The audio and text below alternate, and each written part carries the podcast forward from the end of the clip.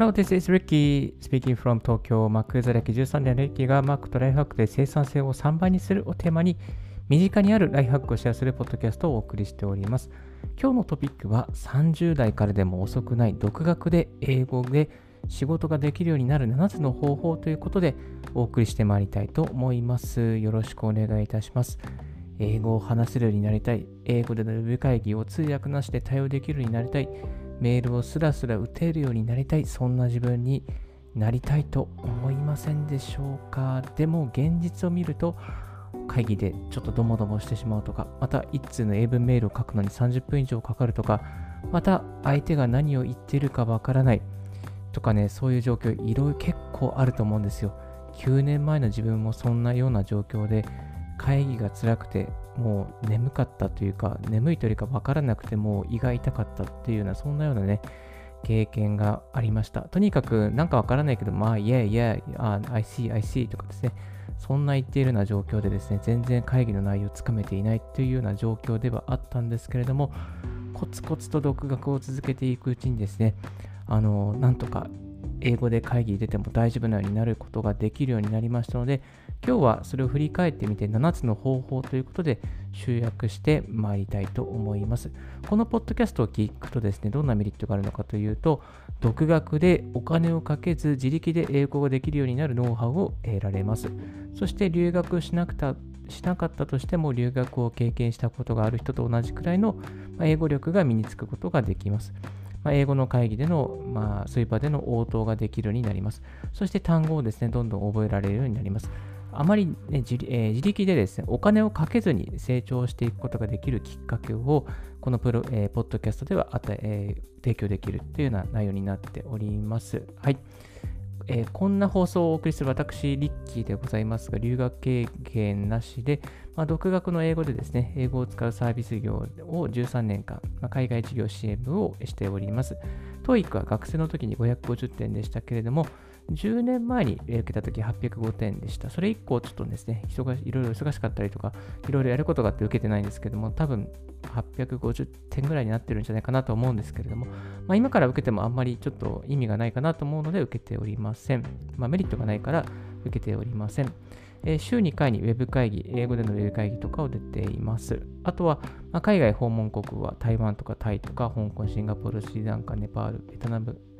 ドイツ、アメリカ、アメリカ、ハワイ、サンフランシスコ、シカゴ、ニューヨーク、ボストンなど9カ国とかいろいろと行ってきました。行かせていただいたことがありますけれども、ほとんど英語でですね、いろいろ仕事などをさせていただいておりました。はい。そんな私が30代からでも遅くない独学で英語が英語で仕事ができるようになる7つの方法ということで、留学経験なしお金ゼロでも OK というテーマでお送りしてまいりたいと思います。はい。えー、まずはじめにですね、7つの方法をざっとですね、紹介させていただくと、1つはですね、シャドーイングをしまくる。えー、シャドーイングをしまくる。2つ目が、興味あるコンテンツを英語で聞いていく。3つ目が、スマートフォンの設定を英語にする。4つ目が、海外のニュース、番組を隙間時間に見る。5つ目が、わからない単語フレーズリストをコツコツ積み上げる。6つ目が、英語テキストでやり取りをしまくる。そして7つ目が、えー、オーディブルで耳から英語学習をするということですね。紹介してまいりたいなと思います。はい。それではまず1つ目から順番にや、えー、深掘りしてまいりたいと思います。よろしくお願いいたします。はい。まずですね、1つ目のシャドーイングしまくるっていうことなんですけれども、まあ、できればですね、こうコンテンツとしては会話形式のものだったり、また難しい専門用語がないもの、そして日常生活の場で使えるトピックのものを選ぶといいと思います。あの結構マニアックな内容をですね、選択してしまうと、あのマニアックすぎてあんまり実用性がないっていうことがありますよね。法律の関係とか、なんだろうな、まあ、契約書の関係とか、なんかそういうこう、なんかマニアックな会話の文章を聞いたとしてもあんまり意味がないので、まあ、日常生活の中にあるようなことをですね、題材にしているコンテンツを選んで、えー、それを練習するといいと思います。どんな時にシャドーイングすればいいのか。やっぱりですね、おすすめは歩いてる時のが一番おすすめですね。まあ、理由としては、シャドーイングすることで脳を、えー、まあ、夜、歩いてる時に何かやろうとすると、やっぱり一つのことしか集中できないですね。で歩いてる時にシャドーイングしようってすると、こうシャドーイング一方にですね、脳が集中できるので、集中力を、ま、があの最大限に発揮することができるというのがあります。まあ、よくあの仕事の効率化をするためにもですね、椅子に座ってというよりかは立ちながらやるっていう人もいるぐらいで、まあ、立ちながら何かするっていうのは結構ですね、こう集中力を一つのフォーカスすることができるので、そういったメリットがあります。はい。あとは、えーと、何か一つのことに集中してアイデアが、えー、まあそうですね、何か一つのことに集中して、いろいろとね、こうやっぱりアイデアがあの浮かんでくると思うんですね。シャドーイングしたりとか歩きながらした何かしたり、立ったり、立ちながら何何かしたりしていると、何かこう一つのことに集中するっていうことができるというもの、えー、ことがありますので、歩きながらっていうのは非常におすすめです。はい。えっ、と、で、シャドーイングですね、やっぱり隙間時間にやりましょう。歩いてる時にやるのがいいかなと思うんですけども、ちょっとね、周りの人が見て変なやつだなと思われても、ぜひぜひ続けていただきたいなと思います。ちょっとぐらいね、変だと思われてもですね、その変だと思われても、なんか何か自分に大きなデメリットがあるかってそういうことはないので、ちょっと変な、変だな、こいつなんだろうみたいなと思われても全く気にすることはないですね。あの、そんな友達でもない人から変だと思われてもですね、全然気にすることはないです。はい、歩いてる時にシャドーイングしてると大体変な目で見られますけれども、それを気にせずですね、淡々とコツコツとシャドーイングを積み上げていくといいと思います。で結構隙間時間ってなかったりするんですけど、やっぱ歩いてる時間は一番ね、こうね、有効な時間なんですよね。だから歩いてる時間、例えば駅からえー、家までのです、ね、時間が15分あるのであれば15分きっちり朝はポッドキャストを聞いてシャドウイングするとか英語のテープを聞いてシャドウイングするとか、まあ、そういうふうにね毎日15分間積み上げていけば、うん、例えば行き帰りで30分そして2日かければ、まあ、1時間の積み上げになりますので、えー、かなりですね生産性が高いことができるようになってまいります。生産性というか、時間を積み上げることができるようになってきます。生活性は関係ないですね。ごめんなさい。時間を積み上げることができるようになっていきます。はい。えー、おすすめはですね、おすすめはやっぱりいつもやってる習慣の後にシャドーイングをするっていうことですね。まあ、シャドーイングしようと思っても結構忘れちゃったりするじゃないですか。だから、例えば歯磨きをしたらシャドーイングするとか、例えば家を出たらシャドーイングするとか、例えば電車に乗ったらシャドーイングするとか、電車から降りたらまあ、会社までの徒歩の区間でシャドーイングするとか、まあ、そういうふうにこういつもやってる出来事の後にシャドーイングするっていうふうにすると習慣ができますので、ぜひぜひおすすめでございます。で効果的な方法っていうのはやっぱりこうですねあのその人の、まあ、登場人物の本当に気持ちになって感情移入してシャドーイングすると覚えやすいかなと思います。あとは単語とかフレーズとかもですね、もう何回も何回も繰り返しして、もう耳にタコができるぐらいですね、そのフレーズを覚えたり知ったものをアウトプットしていくと、よりとよりあの覚えやすくなりますね。まあ、慣れてきたら、同じコンテンツをですね、ずっと消費してると慣れてきて、まあ、疲れますので、慣れてきたらですね、興味あるコンテンツに切り替えるといいかなと思います。はい。ここまでがシャドーイングをしまくるということで深掘りさせていただきました。えー、そして2つ目の興味あるコンテンツで英語を聞くっていうことなんですけどね、これはね、結構大事ですね。なんかこの勉強だから勉強だからこの教材やんなきゃみたいな、これをね、やんなきゃみたいな、そういうものって結構あると思うんですけれども、これね、間違ってます。あのそれは、それちょっと続かないですね。だって興味ないもんじゃないですか。自分の興味あるものをやっぱりこう英語で淡々と学んでいくことを、まあ、継続できるんですよね。だからそれを探して、そういう素材、その題材とかコンテンツを探してやりましょう。例えば自分がもしガーデニングが好きだったら、まあ、ガーデニングに関する英語のコンテンツを聞きまくったりできますし、ファッションが好きだったらファッションのこと、建築が好きだったら建築のこと、アニメが好きだったらアニメのことなどをですね、まあ、こうちょっとこういろいろネットで探して、まあ、ポッドキャストなんかもいいかなと思いますけど、例えば YouTube のチャンネルとか、いろいろな、なんだろうな、まあ、あの、まあ、TikTok とかもいろいろあるかなと思うんですけども、そういうチャンネルを見て、そして自分に興味があることで、英語で話されているものの中で、それを、まあ、チャンネル登録して、そしてどんどんこう聞いていくっていうことがいいかなと思いますね。あのやっぱり自分が興味あるとかやってみたいなと思っていることをですね、こう英語で聞くっていうこと、やっぱりその、ね、聞こうと思う姿勢が全然違うんですよね。あ、これ聞きたいなって思うね、コンテンツをこう選んで、やっぱりやっていくと、全然このね、入り方が違うので、ぜひぜひやってみていただきたいなと思います。リッキーのおすすめのコンテンツとしては、やっぱり Apple の WWDC ですね。新製品発表会。これはいつもね、もうね、もう本当に大好きで聞いてます。あの英語のスピードも遅くて、やっぱり分かりやすい英語を使ってくれるので、割と専門用語も、まあ、専門用語がありますけれども、一般の人が聞いても分かるようにですね、この Apple の新製品発表会って構成されていて、動画も面白いし、プレゼンの仕方も面白いので、かなりですね、これ参考になりますね。この前も朝3時に起きて、あの新製品発表会を聞いて、それそして速攻でその内容をまとめて、ポッドキャストに配信するっていうことをやってみましたけれども、結構楽しかったですね。やっぱり楽しいことはね、なんかね、朝、朝早起きでもやろうかなと思うんですよ。だからやっぱりこう、楽しいコンテンツを見つけて、自分がこれが好きだなとか、こういうの興味あるなとか、学んでみたいなと思うことをがを見つけて、それをですね、やっぱりこうコンテンツ化していくっていうか、そのシャドウイング、えシャドウイングじゃないですね、あの聞いていくっていうことは一番おすすめですね。あとはリッキーのおすすめだったのフレンズを一気見したりとか、まあ、デザイン関係のポッドキャストを見たりとか、そういうことをですね、好きでやっておりました。はい。これですね、2つ目ですね、興味あるコンテンツを英語で聞きまくるっていうことですね。これ、好きなものを探しましょうっていうのがヒントになってまいります。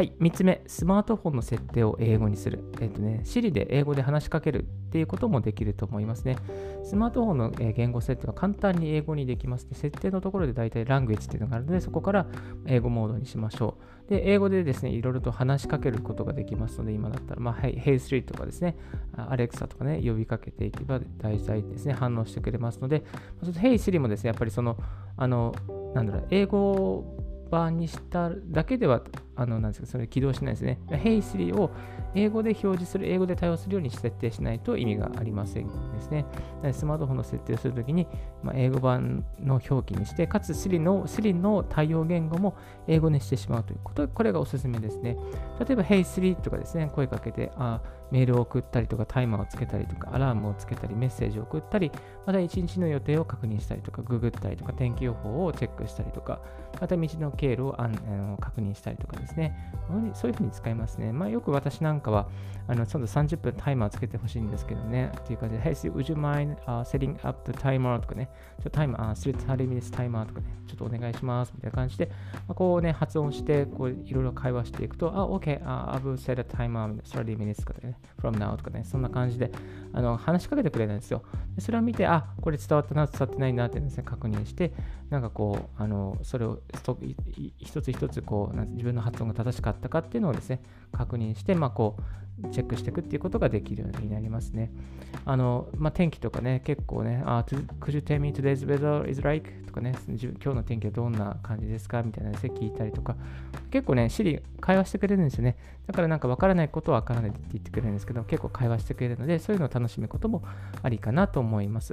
えっと、これちょっと余談なんですけどもね、ヘイ3が命を救ったっていう話があるんですけども、あのアイスバーンのこうアメ、アメリカでアイスバーンのですね、こう来るあのところにこう、ヘイ3が作動しちゃった。アイスアイスバーのところにね、あのこう車が突っ込んでて、そこに回転しちゃって、川にこう落ちちゃった車があったんですね。そして、川に落ちちゃった車の中で、まあ、iPhone もポンってどっか飛んでっちゃったんですけども、沈みゆく車の中で、あの Hey Siri, could you call 911って言ってて、そしたらこう、あの Hey Siri が対応してくれて911にですね、アメリカの、まあ、いわゆるあの緊急の電話番号ですね。日本で言えば119みたいな番号ですね。そこに電話をしたら、あのそのそこでつながって、そしてなんとかこう、あの沈みあの車がこう川に沈んで、横転して川に橋から川に落ちてて、川に沈んでいく車の中で、ヘイスリって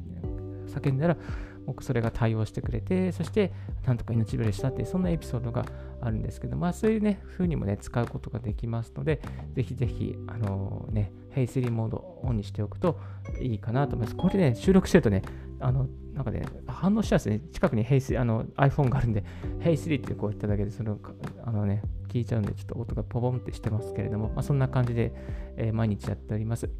えっと、あとはですね、その他ですね、例えば英語バージョンにできる、まあ、設定、デバイス何かあるかなと思ったところで、やっぱりパソコンですね、パソコン、Mac、MacBook、またはあの、まあ、Windows 系の PC もあの英語版にすることができます。あとは Google のサービスとかですね、Gmail とか Google カレンダーとかですね、そういうのもですね、英語の設定に簡単にすることができますし、あとアプリの表示言語ですね、アプリの表示言語も、多分例えばアプリアプリの、なんて、例えば自分だったら Lark とかですね、Discord とか、まあ、そういうこうチャット系のアプリ全部英語にしてるんですけども、まあ、そういう英語にすることもできますので、ぜひぜひなんかやってみるといいかなと思います。全部英語になるとね、やっぱりね、こう自然に覚えるんですよ。どこに、どういうふうに何が書いてあるのかってね、やっぱりそれをまたちゃんとこう、ね、意味わからない意味があれば、ちゃんと確認してっていう風になっていくことができますし、まあ、こういうの、ね、日常でやっていくとですね、いざね、例えば英語だけのアプリケーションを、例えばウェブサービスを使うっていう時に、こうサクッとですね、順応することができますので、また仕事にもですね、まあ、遊びにも役立つことができると思います。はい。えー、3つ目ですね、スマートフォンの設定を英語にする。Siri で英語で話に、えー、Siri に英語で話しかけましょうというタイトルで深掘りさせていただきました。はい。そして次、4つ目ですね。海外のニュース番組を隙間時間に見る。これね、結構ね、知らない方多いかなと思うんですけども、海外のニュース番組ってほとんどが、まあ、インターネットのストリーミングをやっているので、大体、えー、テレビ局の名前、そしてライブストリーミングとかですね、ライブストリームとかね、そういう単語でググっていくとですね、大抵のテレビ局はあのライブストリーミングかラジオかポッドキャストやってます。はい。そして、まあ、これをですね、やることで、例えばこう隙間時間にですね、こう海外のニュース番組をですね、ネットでブラウジングしながら、ストリーミングを見ることができますね。そうすると、ネイティブの速いスピードのあのニュース番組とかですね、リスニングすることができますし、だからそのローカルの地でこういう事件が起きてるのだ、こういうことが問題になってるのかなっていうね、日本のテレビ番組で放映されてないことをですね、一つ一つ確認することが、えー、できます。Apple TV とかですね、やっぱインターネットブラウザー経由でですね、こう、その海外のニュースを確認することができまして。例えば、英語圏なら、まあ、BBC とか CNN とか、ABC とか NBC とかね、CBS とかいろいろブルームバーグとかあると思うんですけども、そういう主要なメジャーなメジャーなですね、そういう、えー、番組をですね、フォロー、フォローですね、や、あの、ライブストリーミングで確認することができますね。あとはまあ、自分たまにタイ語の番組とかも見たりすることができる、できるんですけど、やっぱり今ね、このね、大統領選挙のね、動向が気になる状況ですから、やっぱりこう自分でいち早く状況を確認するためにはね、こう BBC とか CNN とかですね、そういうのを見て、確認すると、一番早くですね、日本のメディアよりも早く情報をゲットすることができるので、おすすめではあります。あとはね、またはラジオってですね、ラジオアプリっていうのもありますね。iTunes のラジオで、えー、iTunes のラジオでしたら、ブルームバーグとか BBC が、え、見ることができますね。あと、チューインのラジオですね。えー、世界のメジャーなですね、テレビ局、ラジオ局は全部、全部、全部ほとんどフォローされておりますね。個人的には NPR のラジオが非常に良かったかなと思ってます。あとは、ポッドキャスト、ですね、さっき言ってたポッドキャストも、えー、BBC とブルームバーグですね、えー、確認することができますし、また Facebook のページですね、例えば海外ニュース系をですね、フォローしておくと、あのー、例えばですね、CNN, CNN とかブルームバーグとかいろんなそういうのあると思うんですが、えー、例えばカーチェイスが出ていきなりね、ライブでやってます、カーチェイスやってますとか、あと大統領のライブ演説ですとかですね、まあ、日本のね、官房長官の会見みたいなです、ね、内容がですね、ポンとですね、アメリカの Facebook のですね、あの方にタイムラインで出てきてですね、これ見ますかみたいな感じで、今ライブでやってるんですけど、みたいな感じでですね、表示されるんですね。なので、Facebook から情報をですね、こうライブの情報をそういう風に得るっていうこともできますので、まあ、気になる海外メディアがあれば、その海外メディアの Facebook のページをフォローしておくっていうこともありかなと思います。はい。え4つ目ですね、海外ニュース番組を隙間時間に見るっていうことですね、お送りさせていただきました。まあ、隙間時間ですのでね、仕事の合間とかですね、スマートフォンで見るのもいいし、ブラウザ、え仕事のですね、ブラウザでもいいと思うんですけども、そういうので、ね、ちょっとチャンネルのお気に入りに登録しておいて、暇な時間にね、サクッとこう、あ海外の情報をチェックするとかね、そういうことも、やり方もありかなと思います。はい。5つ目、わからない単語、フレーズをコツコツ積み上げる、えー、フレーズリストを作ってコツコツ積み上げるということですね。このわからない単語っていうのはですね、わからないようにしておかないということが大事ですね。で、一つ一つですね、もうもうなんか文章でわからない単語があったらすぐ確認するというか、ありかは最後にまとめて確認することがいいかなと思います。リストにしてまとめて覚えることがいいですね。で、リストにするなら、やっぱり手書きだとですね、やっぱ覚えやすいですね、経験上。手書きはやっぱり一番なんかね、手に書いてあると覚えるんですけども、持ち運びのことを考えると、やっぱりね、スマートフォンとかノートアプリおすすめがあった方がいいかなと思ってます。で、最近でしたら iPad のアプリもですね、やっぱりこう手書きっぽく書けるノートアプリがいくつもありますので、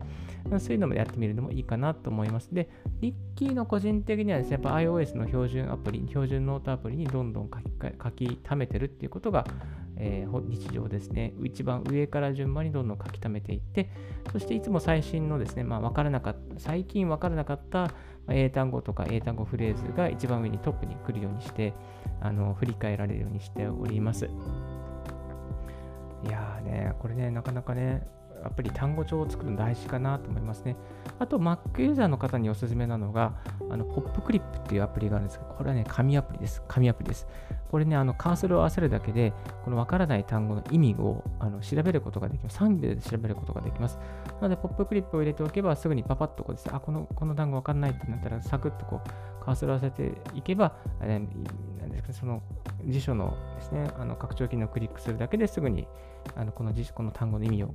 えー、確認することができます。あとはですね、やっぱり音声読み上げとかもあの普通にできますし、音声入力ですね、音声入力もできます。そして、まあ、何せ標準の辞書アプリがで充実してますね。英和、和英、英辞書、全部揃ってますで、特にですね、こう辞書で追加で買うことも、えー、ないぐらいになっております。あとは Google Chrome ユーザーの方でしたら、拡張機能の Web 利用ポップアップ A 和英ですね。あるんですね。これをですね、やっぱりこう入れて、一つ入れておくと、まあ、こうなんかわからない単語があった時にすぐにこうポッポンとですね、あのカーソルを合わせるとポップアップで出てくるっていうのがありますね。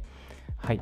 えー、わからない単語がありましたので、どんどんそういうところから調べて、そしてノートとか、まあ、アプリとかですね、まあ、紙のノートはやっぱり一番覚えやすいですね。そういうところにですね、バーンとまとめておいて、暇の時間に見,、まえー、見見見回していく、もう一回読み直していくっていうことが大事かなと思います。まあ、結構ね、単語はやっぱりこう書いて覚えないとね、全然身につかないので、やっぱりこう書いておくっていうことはいいかなと思いますし、まあ、大体一つの情報の束として、えー、標準のノートアプリに入れておくっていうやり方もおすすめでございました。はい。わからない単語はフレーズのリストをコツコツ積み上げようという点でお送りいたします。はい。そして6つ目、英語の英語テキストでのやり取りをしまくる。いやー、これもね、なかなか大事ですね。結構ね、あの、口頭でアウトプットが一番、まあ、大事ではあるんですけども、その時に大事なのはテキストでのアウトプットですね。とにかくテキストでの英語のやり取りを充実させていっていくと、自然とこう、英語の表現が豊かになっていくという英語の表現をですね、こうどんどん使えるようになっていくっていうですね、あのフレーズに、フェーズに入っていくことが、えー、できます。で、実際にですね、このなんかテキストとのやり取り、テキストでのやり取りの場合は、自分が分からなかった単語とか、分からなかったフレーズとかですね、えー、そういうのですね、どんどん入れていきましょう。メールとかですね、チャットの中で、いろいろあるじゃないですか、やり取りするじゃないですか。それで、なんかやり取りするときに、なんかね、こう、ああ、この前こういう、こういう単語で詰まったから、なんかここのノート、ここのノートのところにですね、この前できなかった単語が、それで何かこう、一つでもその部分を使おうとか、そのフレーズを使おうとかですね、そういうふうにしていくと、どんどんどんどん語彙数を増やすことができますので、ぜひぜひ活用していただきたいなと思います。まあ、英語のね、メールとかチャットとかね、どんどんやった方がいいですね。特にメールはどんどんやればやるほど上手くなりますし、やればやるほどまたアウトプットですね、スピーキングにも影響していきますので、どんどんですね、ライティングのスキルとメールのスキルとですね、合わせて、やっぱりその英語でテキストテキストでなんかスラックとかディスコードとかなんか Facebook とかでやり取りしまくるっていうのはこうそういう素地をですね作ることになりますのでぜひぜひやってみていただきたいなと思います。まあ、あの、本当にね、やっぱり大切なことは何かなって言うとですね、ネイティブ、まあ、そのチャットでいろいろやり取りする中に、ネイティブがどんな英語で返事をしてくるかっていうのをよく注目してください。え自分が書いた英語に対してネイティブはどんな英語で返してくるんだろう。それをですね、やっぱり真似するだけです。彼らが使っている英語の表現を真似することで割と簡単に上達することができます。まあ、実はですね、やっぱりこう何が大事かっていうと、要はいかにパクるかですね。いかにこうね、皆さんの真似を、そのネイティブの人モノマネをするかなんですよ。大体赤ちゃんってそうじゃないですか。大体赤ちゃんって大人のモノマネしながら生きてますよね。まあ、そういうふうにこうね、赤ちゃんもですね、モノマネしながら自然にこう英語ができるようになってますので、やっぱり私たち大人の方々もですね、自然にこうできるようになるには、やっぱり赤ちゃんのようにモノマネをするってですね、そういうフェーズが大切になっていきます。はい。6つ目ですね、英語テキストでのやり取りをしまくるという点でお送りさせていただきました。はい。そして最後、7つ目、オーディブルで耳からが勉強せ、1冊は全部無料、セットがお得ってですね。これはね、意外とこれも知らない方いらっしゃるかなと思うんですけども、やっぱり今ですね、あの、こう、うんと、スマートフォンとか、またあのイヤホン系ですね、イヤホンが充実してきましたね。AirPods Pro とかかなり充実してきて、耳の時間が増えてるんですよね。なので、通勤・通学時間帯、移動の時間帯、またちょっとした隙間時間にやっぱ耳で学習するっていう人が非常に多くなってきています。今日ちょっとですね、今日見ていた新聞の記事で、あニュニュースの記事で、やっぱりその今後、ええっと、映画をポッドキャスト化する、音声化するみたいな、そんなですね、そんなこう、あの話もあったぐらいなんですけども、あの Amazon のオーディブル結構かなりそういうコンテンツの拡大に力を入れて、えー、おりまして、あの、なるほど、なんなんてですね、こう、オーディブルの中にですね、セット機能っていうのがあるんですね、セット機能。まあ、そこでやっぱりこう、ハリー・ポッターとかですね、いろいろですね、こう皆さんのです、ね、大統領選挙の演説集とかね、いろいろそういうのがあるんですよね。でそういうこう、しかもですね、そういうなんか落語セットとか新社会人セットとか英語セットっていうのがあって、大体3から4冊ぐらいするもので、多分普通に買ったら4000から7000円ぐらいするんですけど、それをまず初めにこれからやってみたいという方ですね、オーディブル聞いてみたいで聞いてみたいという方のために、このセット本もですね、あの無料体験できちゃうっていうですね、そういうすごいいいメリットがあるんですよ。なので、ここで、例えば、えー TOEIC 対策、リスニング本とか、英会話基礎フレーズ集とか、アメリカ大統領、えー、演説集とかですね、大体そうです。4、5000円するんですけども、まあ、ここでですね、まあ、の、えー、おお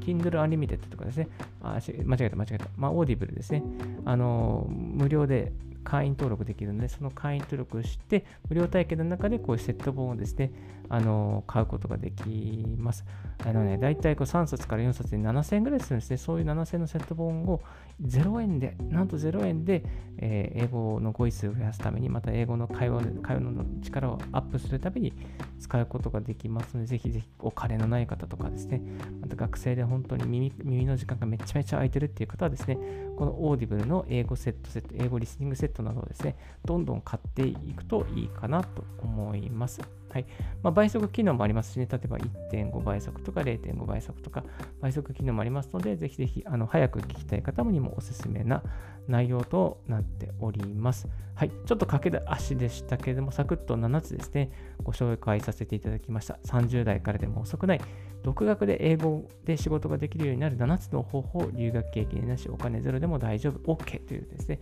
タイトルでお送りさせていただきましたけれども、振り返ってみますね、もう、えー、7つ。挙げ、もう一度挙げさせていただくと、まず1つ目はシャドーイングをしまくりましょう。シャドーイング歩いている時にするのがおすすめです。2つ目が興味あるコンテンツを英語で聞いていきましょう。興味ないものを我慢して聞くと辛いだけですね。興味あるからこそ毎日続けたり、ね、継続することができるようになります。そして3つ目、スマートフォンの設定を英語にしましょうですね。えー、Siri なんかもですね、設定英語にすると、まあ、かなり英語のアウトプットの勉強にもなりますね。自分の発音がちゃんと聞き取れるのかですね、そういうこともですね、確認することができます。はい、えー、3つ目ですね、あ、4つ目か、4つ目、海外ニュース番組を隙間時間に見ましょうですね。CBS、BBC、ABC、そうですね、ブルームバーグとそういった主要なメジャーなものをですね、どんどんあの消費消費なんこのインターナショナルになるために、えー、見ておくといいかなと思います。そして、5つ目は分からない単語、フレーズをコツコツと積み上げていきましょうですね。えー、Mac の標準のアプリがなどもおすすめですし、また iPad で手書きのアプリのもおすすめになってまいります。えーと、あとは、えーと、Mac のユーザーの方でしたら、ポップクリップとか、また標準の辞書アプリもおすすめですよって話をさせていただきました。6つ目として、英語でのテキストでのやり取りをしまくりましょう。これはね、かなり近道ですね。あの実際にこうネイティブの方々に連絡をして、そしてま反応はないかもしれないけども、あの、なんだろうな、こう連絡を送って、なんかこうね、あったら、まあやりするとかね、そういうこともあるかなと思います。はい。で、7つ目がですね、オーディブからで耳から学習しましょう。やっぱり今ね、AirPods Pro などでかなり耳の時間が空いていますので、非常に耳の耳を攻めるっていうことはできるかなと思いました。はい。えー、と以上7つですね、お送りさせていただきまして、なんとか27分で終わったんですけど、結構長かったですね。結構長かったです。でもね、これ一つ一つね、こう自分で開拓してやっていくの7つで一つ開拓していくと、必ず英語できるようになりますよ。もう本当にね、あの、絶対できるようになりますね。で、なんかやっぱりこの独学でやるコツっていうのはやっぱり自分がこう、あ、これだったらできるなっていうね、そういうのどんどん見つけて、トライアナエラーでですね、やっていくっていうことが大切ですね。その中に、あ、このやり方は自分に合ってるとか合ってないとかですね、選別することができて、成果を上げることにつながっていきますので、あの、このラジオを聴いている方はどんどんですね、このまずは、まずやってみるってですね、ことをややっていただいて、英語もですね、また本当にレベルを上げてですね、世界を股にかける、そういうビジネスマンになっていただけるようになっていただなっていくことができますので、超おすすめのコンテンツとして今日はお送りさせていただきました。はい。いやー、もうなかなかね、本当にありがたい限りでございますけども、英語できるようになってですね、あのいろんな人の国、いろんな国の人の考えや気持ちをね、あの分かるようになりましょう。そうすることがね、本当に人生豊かになりますし、やっぱり新しい単語を学ぶことで、新しい生命をね、宿ることにもつながりますから、まあ、しっかりとそこに感謝で取り組んでいっね、感謝っていうかね、ありがとうの気持ちで、やっぱりね、こうやっていくことがいいかなと思いました。はい。えー、今日は旦ここで終、えー、ブレイクさせていただきますけども、30代からでも遅くない独学での英語で仕事ができるようなアンスの方法ということで、留学経験なしお金お金ゼロでも OK というテーマでお送りさせていただきました。ここで一旦ブレイクさせていただきます。So I will take a short break. Stay tuned with Ricky's Right Hack Radio. Thank you very much for listening. はい。きの皆さん、本当にありがとうございます。長丁場になってしまいました。こんなに長くなると思ってなかったですね。なんかね、電車の中でね、もう、なんか熱が入っちゃって、どんどんどんどん書いていったら、これ1372文字になっちゃったんですよね。やばと思いながら、やばと。結構ね、あの、このいつも毎回ダイナリストで書いてるんですけども、今回はいっぱい書いちゃいましたね。だから、だから、あ、こういうふうに Kindle Direct Publishment ですね、KDP もできる、章立てしたらちゃんとできるんじゃないかなっていうふうに感じがしてますね。ちゃんと章立てをして一つ一つ肉付けした内容を書き込んでいけば、まあ、割とこうね、文章になっていくことができるので、なんかね、こう、この可能性を感じてますね。うん。なので、こう、サクッとこれから KDP、えー、出版できるように頑張っていきたいなと思います。えっ、と、実際ですね、KDP やっていく上において、まあ、この英語関係にしようか、音声配信系にしようか、やっぱり音声配信系がやっぱ需要があるので、それにしようかなと思っております。英語系はやっぱりこう、いろんなライバルも多いですし、まあ、英語をシャドーイングで攻められるかどうかっていうと、ちょっとネタがあまりないなっていうところですね、悩んでおりますけども、でも、あのこういった英語関係しっかりとコンテンツとして配信して、一人でも多くの人に1000万留学経験なしでも、あの仕事で使える英語を身につけていきたいただきたいなと思っております。はい。えっ、と、いや、アメリカの大統領選気になりますね。もういつも CBS とかですね、BBC とかあの全部見てます。あの、まあ、先ほどのポッドキャストも紹介したんですけどね、あの、Facebook ページ、結構これね、フォローしておくといいですね。なんか海外のいろんな情報、ニュースを見れることができますし、ライブのニュース速報があると必ずね、あの配慮になるんですね。だからなんかこう情報感度を上げるためにはですね、Facebook ページを一つフォローしておく、一つライクしておくと、えー、なんかサクッとですね、海外の情報も入ってくるようになるので、これもおすすめでございます。はい。いやー、こんな感じですね。本当に英語に関して語る日がこんな来るとは思ってなかったんですけども、やっぱり7つの方法をやっていくと、独学でで、えー、ある程度までですね、あのこう極めることができます。ある程度ってやっぱり TOEIC600 点とか700点とかですね。まあ、その後の上のところでやっぱ人のセンスとかいろいろあると思うんですけども、ん、うん、やっぱりかなりこう努力することで上げることができますので、ぜひぜひやってみていただけたらなと思います。はい。タイトル戦のケース気になりますけど、今日はこの辺でバイバイさせていただきたいと思います。今日のラジオはいかがでしたでしょうか？少しでも役に立ったなと思う方は、ポッドキャストの購読をお願いいたします。リッキーブログ、リッキーのツイッターも毎日更新しております。リッキーさん、こういう企画を教えてください。こういうことをやってください。こういうライフハックをライフハックを知りたいですっていう方いらっしゃいましたら、ツイッターまでご連絡くださいませ。Thank you very much for tuning in Ricky's Right Hack Radio on this podcast. This Right Hack Radio has been brought to you by ブロガーのリッキーがお送りいたしました。Have a wonderful and fruitful day and don't forget your smile. Bye bye.